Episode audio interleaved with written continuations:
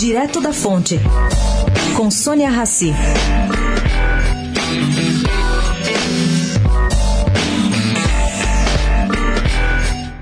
Pelo jeito, gente, pressões do sistema financeiro tradicional invadem o governo Trump. A moeda virtual Bitcoin tem apanhado muito nos últimos tempos e ontem aprofundou sua queda em consequência da fala de Steve Mnuchin, secretário do Tesouro de Trump. Bom, em entrevista coletiva, o executivo lembrou que as criptomoedas já foram utilizadas para lavar dinheiro e financiar terrorismo. E reforçou mais uma vez que não quer elas operando no escuro, sem regulamentação, sugerindo cautela a investidores. Bom, qual foi a reação do mercado? A cotação da Bitcoin caiu no ato quando ele falou, mas acabou fechando em alta.